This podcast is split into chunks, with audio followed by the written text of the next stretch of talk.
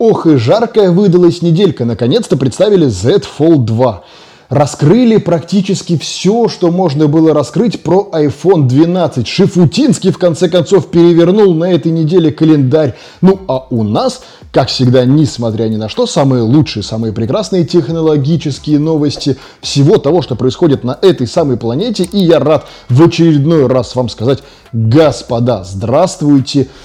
И давайте начинать. Дешевые наушники угрожают AirPods. На самом деле с AirPods и AirPods Pro происходит ровно то, что всегда происходило и будет происходить с безнадежными и безумно дорогими гаджетами этой компании. Каждый раз, как только они представляют то или иное устройство, стекается миллиард подражателей, которые пытаются сделать все то же самое, но задешево. Да? Более того, даже люди, слепо не копирующие AirPods и не стремящиеся к этому хочешь не хочешь, а следуют рынку и делают э, наушники, ну, как бы похожими на то, что делает компания из Купертино. И результат не заставляет себя ждать. К текущему моменту компания Apple потеряла свои позиции и сократила участие в доле рынка вплоть до 35% на хвост им наступают как другие именитые A-бренды, так и, в общем-то, ребята из Поднебесной, которые, во-первых, начали делать свои наушники и штурмовать рубеж беспроводных аудиоутех, так и откровенная паль. У нас уже с вами был выпуск про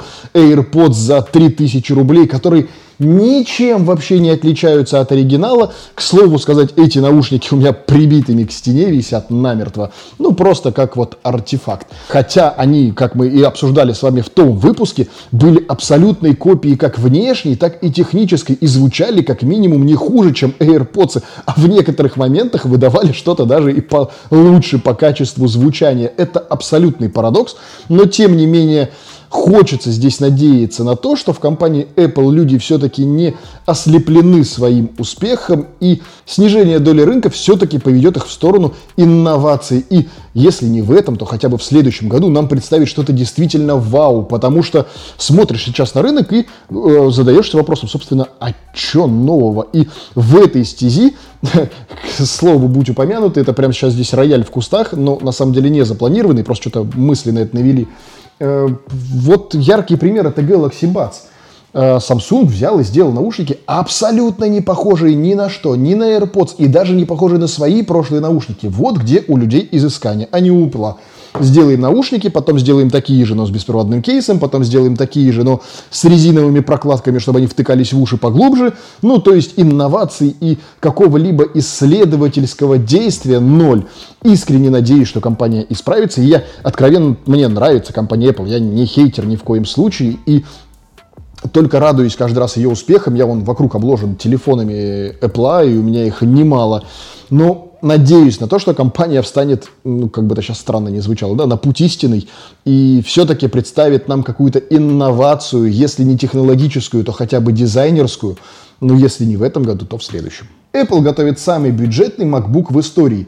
Не самый известный, но регулярно цитируемый авторитетными изданиями Insider опубликовал новые подробности о готовящемся MacBook 12 на базе ARM процессора, который, в общем-то, мы все с вами после WWDC этого года и ждем. И, в общем-то, тогда уже говорили, что он должен быть представлен к декабрю этого года, и это, по-моему, если я не ошибаюсь, была даже официальная информация Apple, что до конца года нам представят первый Mac на ARM-платформе, и дальше уже будут планомерно там работать, заменяя какие-то версии. На текущий момент известно следующее, что это будет MacBook 12-дюймовый, с процессором, собственно, Apple Silicon, как это ни странно, с 8 либо 16 гигабайтами оперативной памяти, с SSD на 256, 512 либо терабайт, 12-дюймовым Retina дисплеем, одним USB-портом, клавиатурой бабочкой четвертого поколения и обойдется вся эта история в 850 долларов США. То есть в пересчете, ну-ка, давайте, погу... сколько? Алиса, сколько будет 850 долларов США в рублях? 62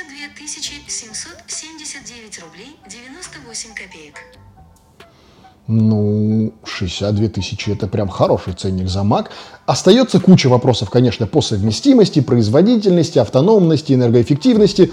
Это все то, что нам с вами предстоит в этом году изучить и, в частности, увидеть в выпусках обзоров технологических на этом самом канале. Ну, а пока что умозрительно по цене за 60 ну, прям я бы взял. Кстати, помимо того, что студенты смогут купить его еще и на 50 долларов дешевле по студенческой программе, примечательно еще и время работы, которое обещают до 20 часов. И вот, по крайней мере, из инсайда интересно посмотреть на то, что обещают клавиатуру бабочку все-таки, не ножницы, а бабочку и ее четвертое поколение. Основатель Huawei заявил о переводе инвестиций из США в Россию. После того, как Соединенные Штаты включили нас в черный список, мы перевели наши инвестиции из Америки в Россию, увеличили инвестиции в российскую экономику, расширили команды российских ученых и повысили им зарплату. Это цитата владельца Huawei Жень Ченфея во время посещения главных китайских университетов. Это все нам сообщил официальный WeChat аккаунт Шэньчжаньского, если я не ошибаюсь, университета после, собственно, визита туда главы Huawei.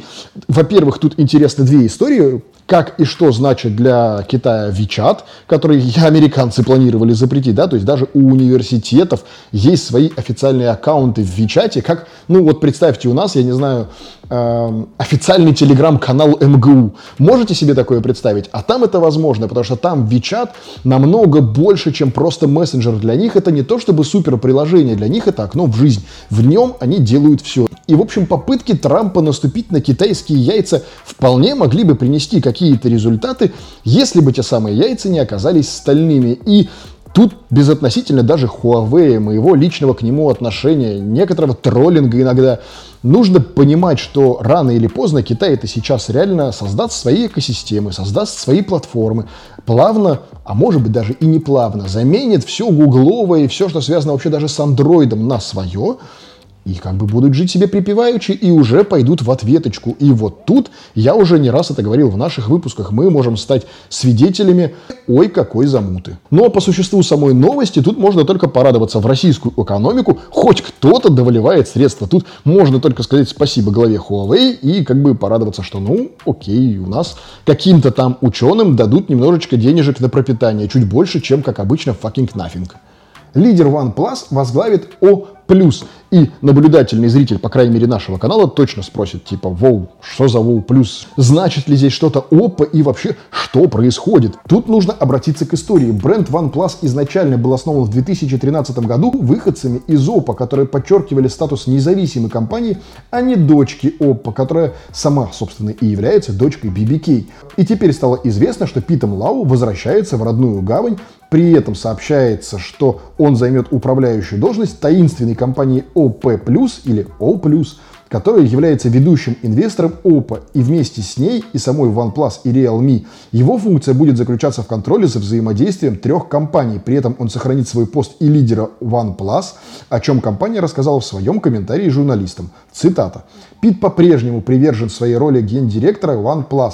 В то же время он также взял на себя роль старшего вице-президента и директора по работе с продуктами в О+, внося свой вклад в разработку и планирование новых продуктов, так говорится в сообщении. Насколько обширным будет его влияние и отразится ли оно вообще на действие компании, остается пока что только догадываться. Но, в принципе, схема выглядит логичной.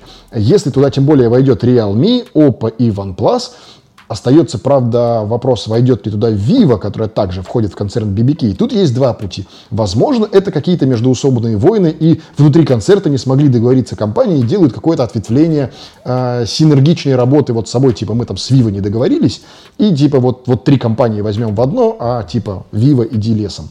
Может быть же все-таки, и к чему я склоняюсь в большей степени, концерн BBK принял решение сфокусироваться на мобильном э, секторе и вывел в некую конфедерацию основных игроков именно мобильного рынка, ну, собственно, Oppo, OnePlus, Realme и Тут почему-то умалчивается, но он, возможно, все-таки и Vivo тоже, потому что надо понимать, что концерн BBK это огромная штуковина, которая делает типа как Xiaomi все начиная от туалетной бумаги, заканчивая пылесосами, телевизорами, всякой ерундой, чего они только не делают. И поэтому логично, что ну, некому стратегическому да, менеджменту компании BBK может быть не с руки смотреть, что там копошатся в этом мире мобильных технологий и что они там вообще делают. И выводят отдельного человека в отдельную структуру, которая будет заниматься стратегическим стратегическим и тактическим развитием именно мобильного сегмента. В такой стези это выглядит крайне логичным, потому что тактика и стратегия мало ли, если кто не знает, чем отличается стратегия от тактики, да? Стратегия это когда мы говорим, что мы идем из точки А в точку Б, ну типа вот нас ждет светлое будущее. А как вы туда идете из точки А в точку Б? Прямолинейно, равноускоренно, э, витиевато, по синусоиде. Это вот как раз уже тактика движения. И вполне возможно, что именно за решение о стратегии и выделении под эту стратегию какой-то определенной тактики работы и будет отвечать вот эта новая структура во главе с Питом Лау. Что ж, остается только ждать свежих новостей. Инсайдер назвал цену 5G-версии Samsung Galaxy S20 Fan Edition. Согласно опубликованному изображению, Samsung Galaxy S Fan Edition будет поддерживать сети пятого поколения. И примечательно, что на скриншоте представлена лишь одна версия устройства со 128 гигабайтами памяти. При этом цветовая палитра модели сходится с прошлой утечкой. Новинка будет доступна в шести оттенках корпуса. Синий, лавандовый, зеленый, красный, белый и оранжевый по цене 800 70 долларов в США. Ценничек что-то какой-то загнули прям сильно. 800 долларов США за S20 типа Light версию. Да, надо понимать, что Fan Edition это не Fan Edition в смысле для фанатов марки. Fan Edition это то, что в прошлом году называли Light версией. И в нашем телеграм-канале если вы на него еще не подписаны, не вижу ни одной причины, почему вас там еще нет. Мы очень плотно этот вопрос уже пообсуждали там в чате на тему того, что, ну, в общем, нейминг вот этот каждый год э, меняющийся и заставляющий вообще понимать, и пытаться вдуматься в то, что за устройство тебе дают, какой он линейки, какой он серии, какому классу устройств он принадлежит, вот это, честно говоря, уже начинает доставать. Изначально лайт устройство в серии S10 назвали S10e, потом выпустили Lite, теперь все то же самое, Fun Edition. Где-то между этим начали делать 5G и не 5G устройства и начали их дробить, и в том числе и по цене. После этого откинулись от этой версии и начали делать все устройства 5G, при этом оставляя подпись 5G на всех устройствах. Зачем, если они все 5G? Ну, в общем, какая-то абсолютная информационная и нейминговая билиберда получилась как-то у Samsung. И во-первых, меня смущает ценник, во-вторых, меня смущает то, как эти устройства выглядят и, ну, вот эта вот веселенькая палитра как-то не соответствует цене. Не, возможно, там, конечно, запилит какое-то невероятное железо. Спойлер, нет но как-то это очень странно выглядит и с точки зрения нейминга, и с точки зрения позиционирования на рынке, и с точки зрения, ну вот вообще всего. Как-то компания Samsung в этом году ее со стороны в сторону вот так штевает, и остается только догадываться о том, что же вообще на самом деле у них на уме. В Японии состоялся первый запуск летающего автомобиля с водителем. Ну, громкое на самом деле название новости, но речь там все-таки идет о том, что взяли большую консервную банку, к ней приделали как бы моторы от дронов, и по факту это не летающий автомобиль, это дрон, который выдержал вес человека и смог с ним, ну там хоть чуть-чуть, но взлететь. Сам факт новости э, нельзя не радоваться, потому что уже не первый даже год, не то чтобы там месяц, ходят разговоры о летающих дронах, которые смогут переносить людей. И да даже, в принципе, не людей, а важнее в первую очередь транспортные функции, функции доставки каких-либо э, ценностей к какому-либо месту. И я сейчас не про ценности, ценности, а, условно говоря, пожарные дроны, которые могли бы нести большое количество воды и оборудование, условно говоря, лафетный ствол, который мог бы тушить, э, например, направленный на какой-то там высотный пожар, скажем. Э, это такой вопрос очень актуальный для инженеров в этой области. Перевозка же людей здесь, во-первых, вещь достаточно опасная, а во-вторых, некачественно нерегулируемая пока что ни одним законом, кроме законов о воздушном сообщении, которые относятся к самолетам и ну, абсолютно глупо полагать, что люди, которые вот изобретают дроны, рассчитывают, что их устройства будут э, следовать под юрисдикцией вообще законодательной гражданской авиации, большой, летной, да, ну, представить себе можете вообще такое, да, там, э, пилотные удостоверения, э, взлетные полосы, отдельные полетные зоны, выходы с диспетчерами на связь на каждой контрольной точке твоего полета, следование по маршруту в воздухе, отчетность ФСО, ну, это, это невозможно представить в реальной гражданской жизни. Поэтому на текущий момент все это, конечно, здорово, но надо понимать, что параллельно с тем, как инженеры работают в своих КБ над э, самими устройствами, очень нужно законодателям всех стран сейчас браться за эту область. Иначе, когда устройство ну, как-то более-менее станут действительно в продакшене живыми, мы с вами столкнемся с ситуацией аналогичными дронами. Ну, то есть, типа, летать всем можно, но типа нельзя. Но как бы нельзя, но при этом законодательно вам это запретить могут, но наказаний за это нет. Правил того, как это сделать по-нормальному и по-человечески не придумано ни в одной стране мира. Ну, кроме что, пожалуй, США, где Ну, хотя там тоже все криво. То есть у них типа с дронами такая история. С большими дронами ты можешь летать, если это не коммерческая съемка. Если коммерческая, то ты должен, как у нас, например, в стране, также должен там идти в летное, как оно, не, не знаю, как оно называется э, в США, но у нас это, грубо говоря, идти в Министерство гражданской авиации, запрашивать себе летное удостоверение, получать полетную карту, точнее, предоставлять полетную карту того, что ты планируешь на дроне, условно говоря, полетать вот над какой-то областью. После этого летать, докладывать э, за 5 минут о своем взлете звонком по телефону типа «Здрасте, пидорасти, добрый вечер, я диспетчер, я хочу сейчас взлететь».